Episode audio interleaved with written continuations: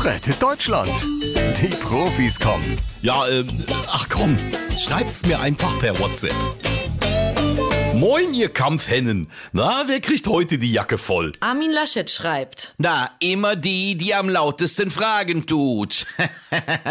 Niemand schickt irgendein Lach-Emoji. Merkst du selber, ne, Armin? Ähm, also, um ehrlich zu sein, mich betrifft's ja im Prinzip nicht mehr. Aber was genau geht heute Vormittag beim CDU-Krisengipfel ab? Hm? Muss ich mir Popcorn besorgen? Ja, so lustig finde ich das gar nicht. Der Altmaier und die Kramp-Karrenbauer haben ja quasi schon hingeworfen und sägen zusammen mit dem Söder an meinem Kanzlerträumchen. Olaf Scholz schreibt. Also Armin, was das Sägen an deinem Kanzlerträumchen angeht, da warst du ja die letzten sechs Monate höchstpersönlich mit der Kettensäge unterwegs.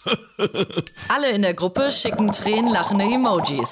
Hör mal, Olaf, wenn du jetzt plötzlich so ein Lustigen bist, dann wird doch Comedian. Macht der Lauterbach doch jetzt auch. Du, ich besorge euch auch gerne ein paar schöne Auftritte in der kommenden Karnevalssession im Rheinland. Na und wer soll in der Zeit das Land regieren? Na, ich. Alle in der Gruppe schicken alle tränenlachenden Emojis, die sie nur haben.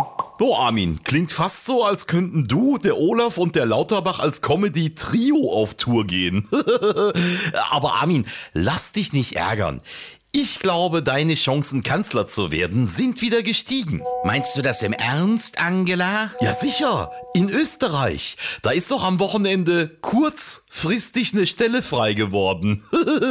Sebastian Kurz schickt ein Stinkefinger-Emoji und eine Mozartkugel. Rettet Deutschland. Die Profis kommen.